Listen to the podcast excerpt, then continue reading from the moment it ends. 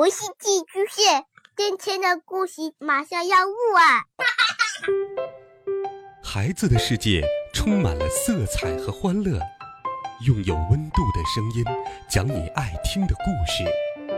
白羊叔叔和大明的晚安故事。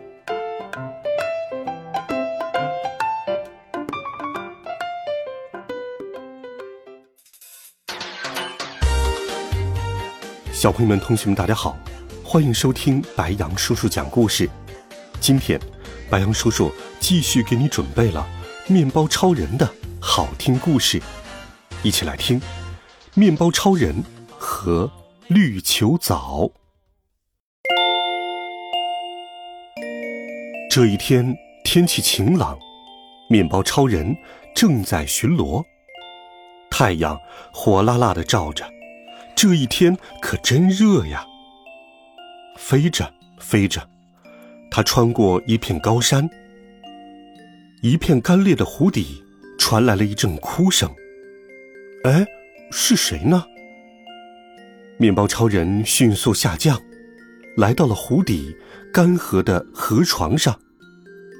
他看到有两个小小的绿球球。哼，我们没有水。就活不下去了呀！再这样下去，我们会死掉的。原来，原来是两个可爱的小绿球藻。不用担心，我来帮助你们。面包超人把他们捧了起来，快速的飞离这片干涸的土地。他飞呀飞呀，飞到了很远的一处有泉水的地方。看，这里有干净的水哦。说着，他把绿球藻放进了水里。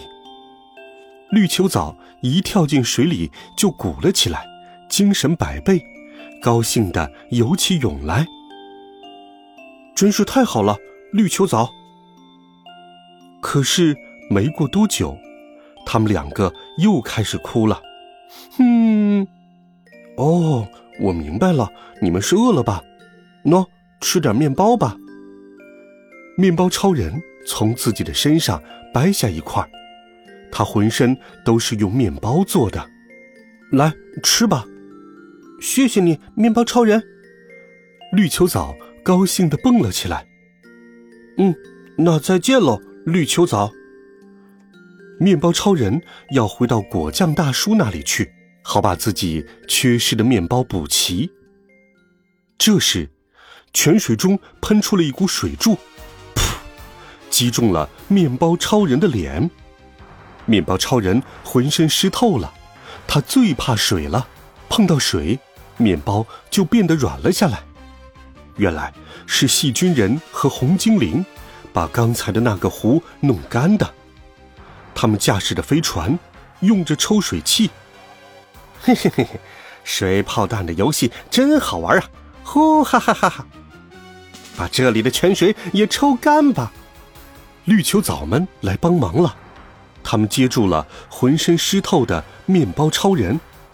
这里太危险了，我们带你去一个秘密山洞吧。跑啊跑啊！他们来到了河边的一处山洞，暂时在这里躲一会儿吧。只要能够帮助面包超人，做什么我们都愿意。绿球藻说。我想让果酱大叔知道我在这里。嗯，我们去，我们去。从山洞出发，绿球藻一蹦一跳，一蹦一跳，在泉水完全变干之前，他们能赶到果冻大叔那里吗？在两个绿藻球的努力下，他们赶到了果酱大叔的地方。听了绿藻球的话。果酱大叔赶紧做了一个新脸。哦，看，做好了，快给面包超人送去吧。绿球藻抱着刚烤出的面包超人的脸，坐在了蜜瓜超人的背上。嗖，他们赶紧向那处湖面飞去。可是，这时的面包超人呢？哗啦，哗啦。像瀑布一样的大水从面包超人躲藏的山洞里浇了下来，水位渐渐抬高，面包超人在向上攀爬。他能躲过这一次的危险吗？原来，是细菌人的水炮瞄准了山洞的入口，噗噗，不断的发射。就在这个时候，面包超人，你的新脸来了！蜜瓜超人和绿球藻赶到了。嘿，谢谢，这下精神百倍了。他换上了新脸，前进吧，面包超人，蜜瓜超人。他们飞出了山洞。此时，绿球藻正在地下水道里着急赶路，去召集我们的伙伴们。细菌人，快住手！面包超人飞了过来。嗯，是面包超人呢。不管你们再来几次，我都会用水炮弹把你们击中的。水炮弹再次发射。噗！这时，绿球藻蹦了出来，用自己的身体挡住了水。他们可不怕水。水炮弹被反弹回了细菌超人那里。绿球藻和伙伴们一起努力，所有的水都在不断的往回弹。轰！水炮弹打坏了，细菌人和红精灵一起被面包超人打上了天。看我的面包超人拳！嘿！坏人消失了，大家都来看满的快要溢出来的泉水了。绿球藻们浮在水面上，高兴地说：“面包超人，谢谢你。”好了，孩子们，这一集好听的故事，白杨叔叔就给你讲到这里。温暖讲述，为爱发声。我们明天见，晚安，好梦。